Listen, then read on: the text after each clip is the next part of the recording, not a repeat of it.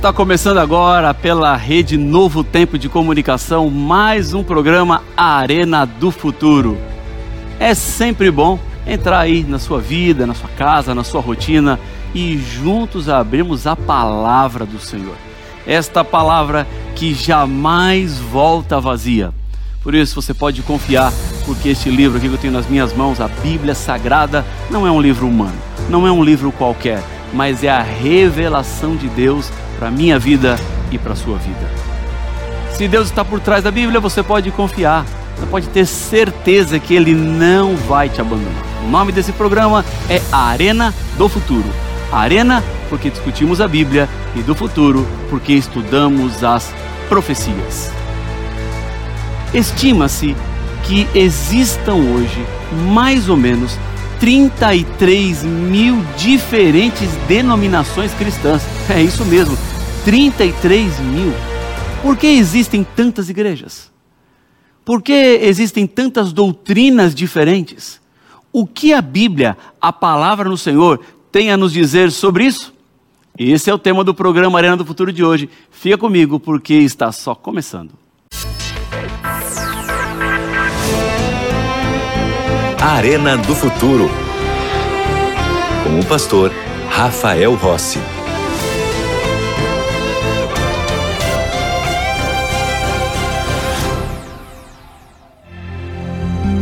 Já estamos de volta com o programa A Arena do Futuro e eu tenho sempre aquele convite especial para você que nos acompanha, porque a Novo Tempo, na verdade, é uma grande escola bíblica que usa rádio, TV e internet para pregar as boas novas de salvação que o Evangelho da Paz nos traz. E eu tenho aqui um material muito especial. Esta revista aqui, eu gosto particularmente dela porque tenho o privilégio de ser o autor dessa série de estudos aqui e que ofereço a você agora, nesse momento, a revista A Cura do Pecado. Todos os temas aqui estão baseados na palavra de Deus e tratam de profecias de Daniel, Apocalipse, ilustrações especiais que vão lhe ajudar a entender mais e melhor a palavra do Senhor, esta revelação que Deus nos deixou. E para você receber esse material gratuitamente na sua casa, você tem que ser um dos nossos alunos da Escola Bíblica da Novo Tempo. Ah, antes de falar como ser aluno ou aluna da Escola Bíblica, uma observação que você já sabe, mas não custa lembrar. A nossa escola bíblica está com as matrículas abertas e aqui você não paga mensalidade porque os anjos da esperança é que me ajudam a oferecer isso aqui gratuitamente para você e nós vamos enviar aí para a sua casa, tá bom? Bom, pastor, eu quero entrar na escola bíblica. O que eu preciso fazer é tão simples, novotempo.com barra escola bíblica. novotempo.com barra escola bíblica. Preenche o seu cadastro se torna aluno da nossa escola bíblica e então você vai receber esse material aí na sua casa gratuitamente, tá bom? Não vai chegar boleto nenhum, pode ficar tranquilo. Quero fazer um outro convite também para a senhora e para o senhor. Se ainda você não se inscreveu no nosso canal no YouTube, está aí o meu convite. O nome do canal é Arena do Futuro NT. Novo Tempo. Arena do Futuro, NT da Novo Tempo, tá bom? Então você vai lá no nosso canal, nós temos mais de mil vídeos postados lá com reflexões, com sermões, programas Arena do Futuro, está aqui desde o primeiro programa até o último programa, todos à disposição para que você acesse esse material, compartilhe com seus amigos, vizinhos, parentes, familiares, essas mensagens que transformam as vidas das pessoas, tá bom? Tá aí o meu convite para você se inscrever no nosso canal. Vamos para o tema de hoje, que vai falar sobre um império restaurado. Este é um tema muito empolgante. Eu já escutei a seguinte pergunta: Pastor, se Deus é um só, por que existem tantas religiões? Se a Bíblia é uma só, por que tantas diferentes interpretações? É quase impossível contar o número de denominações diferentes que existe talvez no seu bairro, na sua cidade, porque elas estão constantemente surgindo. Aparecem novas igrejas, com novas doutrinas, com novas pregações, e muitas pessoas começam a pensar assim: será que qualquer caminho vale? Será que qualquer doutrina vale? Será que andar em qualquer direção serve? Eu lamento lhe dizer, mas a resposta é não. Não é assim. Veja só, eu estou agora na cidade de Jacareí, no interior de São Paulo. É onde está a sede da Rede Novo Tempo de Comunicação. Agora eu lhe pergunto: qualquer estrada do Brasil me traz para Jacareí? Sua resposta é claro, pastor, que não. Não é qualquer estrada, não basta seguir para qualquer estrada, qualquer rumo, que não vai chegar em Jacareí. Para ir até Jacareí, você precisa pegar a estrada certa, a estrada que vai para Jacareí o mesmo é para o céu. Não adianta pegar qualquer estrada e achar, não, essa estrada aqui que eu vou vai me levar para o céu. Porque não é qualquer estrada que vai te levar para o céu. Se você quer ir para o céu, você precisa pegar a estrada certa. Você precisa estar no rumo certo. Você precisa andar na direção correta. E o mesmo se dá quando o assunto é fé, quando o assunto é religião, quando o assunto é Deus, quando o assunto é a palavra de Deus. É esta palavra que nós precisamos estudar. É essa palavra que nós precisamos procurar entender e entender cada vez mais. Agora, a Bíblia já nos advertiu sobre isso. Ela já nos falou que nós teríamos que enfrentar alguns problemas no futuro. E, obviamente, ela fala do nosso presente. Veja comigo o texto de Atos 20, 29 e 30, que nos ajuda a entender por que existem tantas denominações. Vamos à leitura do texto bíblico? Eu sei que, depois da minha partida, aparecerão no meio de vocês lobos vorazes, que não pouparão o rebanho, e que até mesmo entre vocês se levantarão homens falando coisas pervertidas para arrastar os discípulos atrás de si. Veja, Paulo está advertindo quanto à vinda de lobos vorazes. Jesus Cristo usa uma analogia quando ele se refere ao seu povo, dizendo que ele é o pastor das suas ovelhas. E algo que as ovelhas temem, e temem muito, são os lobos. O lobo quer devorar a ovelha. O lobo quer matar a ovelha. O lobo quer destruir a ovelha. E o pastor, que cuida das ovelhas, precisa estar atento constantemente, porque lobos vorazes podem aparecer e fazer das suas pequenas e das suas frágeis ovelhas a próxima refeição. Dentro desta analogia, Paulo está dizendo que o mesmo se dá com a igreja. Jesus é o nosso bom pastor, nós somos as suas ovelhas e contra nós existem lobos vorazes. Existem aqueles que tentam contra o rebanho do Senhor. Para quê? Para nos devorar, para nos levar ao engano, para nos levar por caminhos de perdição. Agora, temos orientações na palavra de Deus. Nós não estamos neste mundo sem saber para onde ir, não estamos cegos diante das situações que estão à nossa volta, porque Deus já nos orientou. Deus já nos apontou o caminho e a direção da qual nós precisamos seguir, da qual nós precisamos compreender e estudar em todo o tempo. Esses lobos vorazes são perigosos, são astutos. Ah, e o que eles puderem fazer para te enganar, eles vão fazer. Sabendo do perigo que está por vir, nós podemos agora nos preparar. A igreja cristã enfrentou exatamente isto que Paulo disse que aconteceria alguns anos depois, no ano 313 o imperador Constantino, que era o líder de Roma, ele tem um sonho. Ele que era pagão e perseguia cristãos, sonhou com uma cruz e nesta cruz ele viu escrito embaixo dela: sob este sinal vencerás.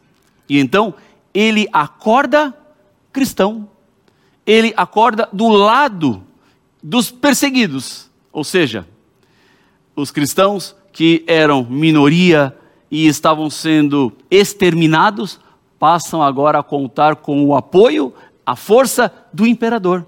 Mas aconteceu algo trágico.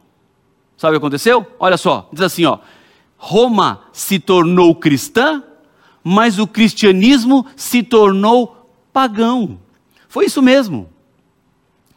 Quando Constantino se torna agora um cristão convicto, ele traz para dentro do cristianismo alguns costumes do paganismo que não faziam parte da igreja cristã.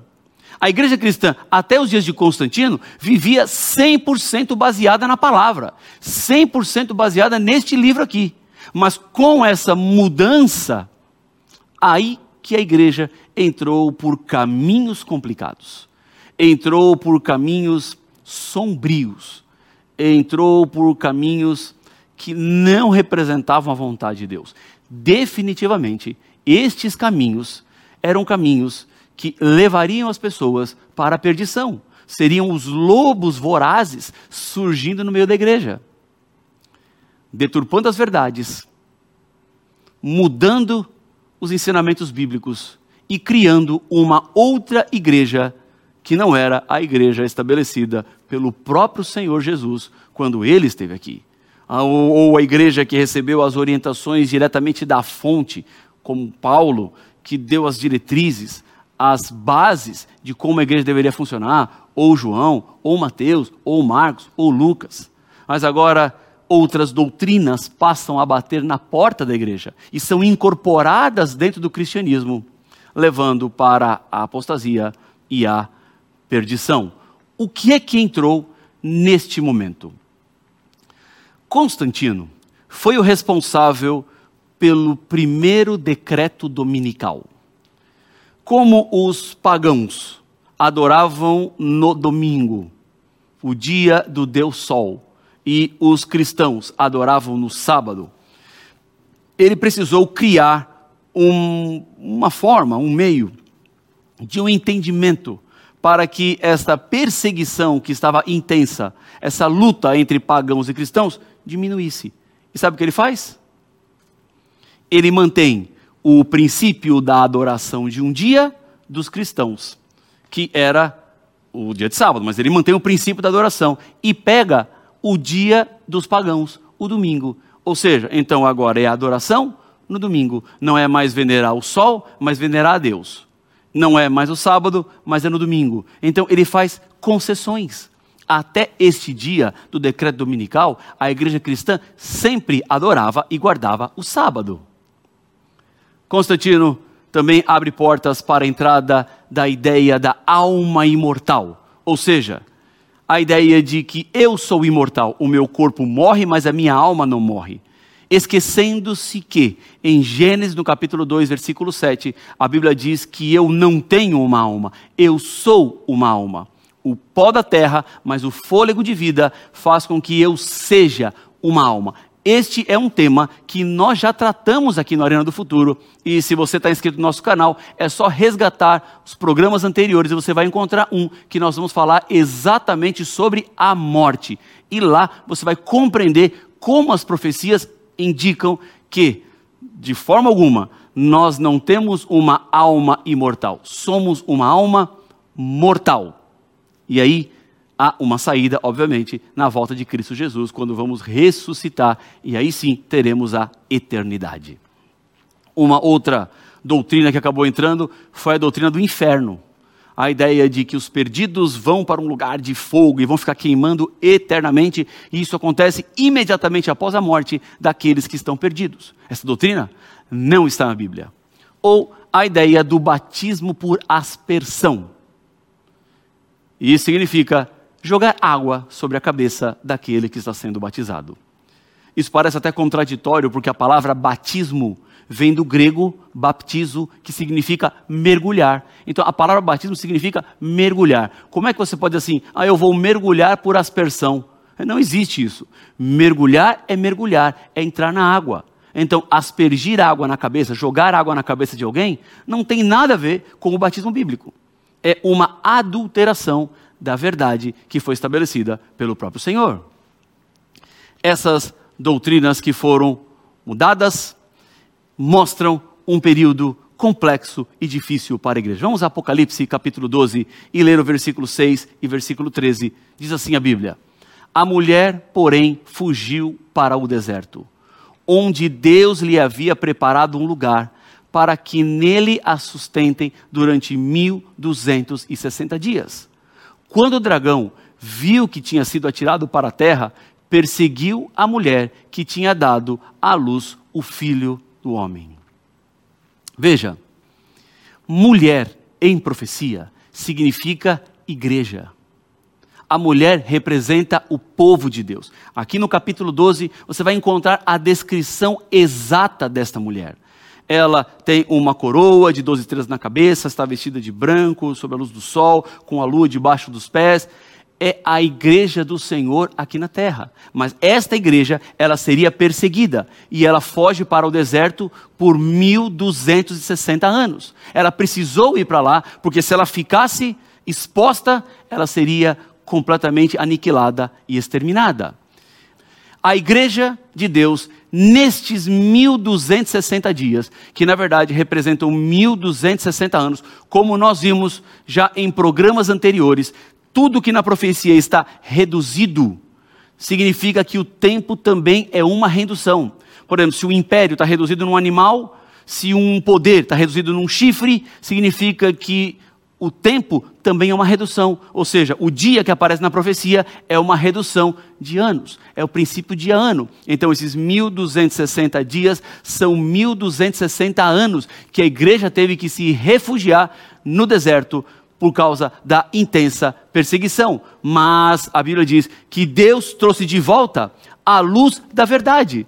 Durante todo este tempo, esses 1260 anos, sempre homens e mulheres levantaram-se para trazer doutrinas e verdades bíblicas que estavam sendo deixadas de lado, como por exemplo, Martinho Lutero, que trouxe de volta o entendimento de estudar a Bíblia, só a Bíblia e nada mais do que a Bíblia. Para Martinho Lutero, era claro, as pessoas precisavam ter acesso à palavra de Deus. Elas precisavam entender a palavra de Deus. Nos dias de Martinho Lutero, a igreja cristã vendia o perdão dos pecados. E na cabeça dele martelava um versículo que diz: E o justo viverá pela fé se o justo vive pela fé, como é que ele compra o perdão dos seus pecados? Não tem como comprar perdão dos pecados porque ele vive pela fé. Outros se levantaram, como João Calvino, como John Smith, que foi quem levantou, primeiramente de forma contundente, a questão do batismo. Esse indivíduo foi quem iniciou a igreja batista, porque até aquele momento, o batismo era só por aspersão, os bebês eram levados e aspergia-se água na cabeça do bebê, e ele falou assim, não, não, o batismo é por mergulho. Ou John Wesley, estes homens apareceram nesse período de 1260 anos de perseguição para trazer de volta verdades bíblicas que estavam sendo deixadas de lado, que estavam sendo abandonadas. Agora veja, esses 1260 anos, eles começam no ano 538 quando Justiniano reconhece o bispo de Roma como cabeça de todas as igrejas. Neste momento, a igreja cristã acaba recebendo mais poder, porque esse reconhecimento do bispo de Roma como cabeça dava a ele também prerrogativas políticas, colocava ele como um chefe de Estado, colocava ele acima do próprio imperador. E com isso, a igreja ganha muita força, a igreja ganha muito poder, a igreja ganha muita influência, e ela se usa disso, infelizmente, para criar um sistema de doutrinas, um sistema de fé, que não tinha nada a ver com a essência, a revelação da palavra do Senhor. A Bíblia foi sendo abandonada, a Bíblia foi sendo deixada de lado. Então nós vemos que em 538 começam os 1260 anos. Vamos fazer uma continha rápida aqui? 1260 anos, certo? Começando em 538, nós vamos até 1798. E sabe o que aconteceu nesse ano? Especificamente, o Papa Pio VI foi preso por Napoleão Bonaparte. Nas profecias, nós temos certeza e clareza, porque Deus não joga dados. Deus não trabalha com probabilidades. Deus faz afirmações certeiras. Deus nos diz exatamente o que é, como é e por que é. Quando Ele dá o tempo, esse tempo se cumpre exatamente como deveria ser cumprido. Porque Deus está por trás de tudo e Ele sabe todas as coisas. E é por isso que eu e você podemos confiar sem nenhum problema, sem nenhuma dúvida. Vamos a Apocalipse capítulo 10, versos 1 e 2, 5 e 6, para entender melhor qual é o significado do fim desses 1260 anos. Vamos à Bíblia? Diz assim: Vi outro anjo forte descendo do céu, envolto em nuvem, com o arco-íris por cima de sua cabeça. O rosto dele era como o sol, e as pernas eram como colunas de fogo. O anjo tinha na mão um livrinho aberto pôs o pé direito sobre o mar e o pé esquerdo sobre a terra. Versículos 5 e 6. Então o anjo que vi em pé sobre o mar e sobre a terra levantou a mão direita para o céu e jurou por aquele que vive para todo sempre, o mesmo que criou o céu, a terra, o mar e tudo que neles há, dizendo: já não haverá demora. É preciso entender que depois dos, 17, dos 1260 anos, depois do ano 1798, desta supremacia papal, algumas verdades bíblicas mais precisavam ser restauradas. Não foram todas as que a igreja cristã abandonou neste período que estavam sendo estudadas e discutidas pelos líderes religiosos, ou por aqueles que amavam a palavra de Deus e queriam viver de acordo com a palavra de Deus. Haviam verdades para serem restauradas e era imprescindível que um estudo profundo da Bíblia fosse feito. E isso aconteceria exatamente neste tempo, depois de 1798. Agora, perceba que há alguns elementos nesta profecia que dizem que o entendimento aumentaria, as pessoas compreenderiam mais este livrinho aberto nas mãos do anjo, na verdade, representa o livro de Daniel. As profecias de Daniel passaram a ser compreendidas de maneira mais completa. As profecias de Daniel passaram a fazer mais sentido na vida das pessoas.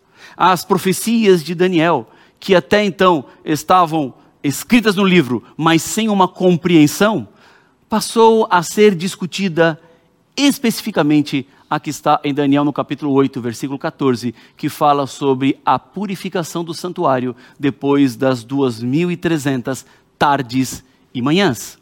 Olhando para este cenário, nós temos uma compreensão de uma das profecias mais importantes de toda a Bíblia. Em Daniel, no capítulo 8 e 9, lá é nos dito sobre essa purificação do santuário em 2.300 tardes e manhãs. Como nós já vimos aqui no Arena do Futuro, tarde e manhã significam dias. Uma tarde uma manhã, um dia. Tardes e manhãs são dias.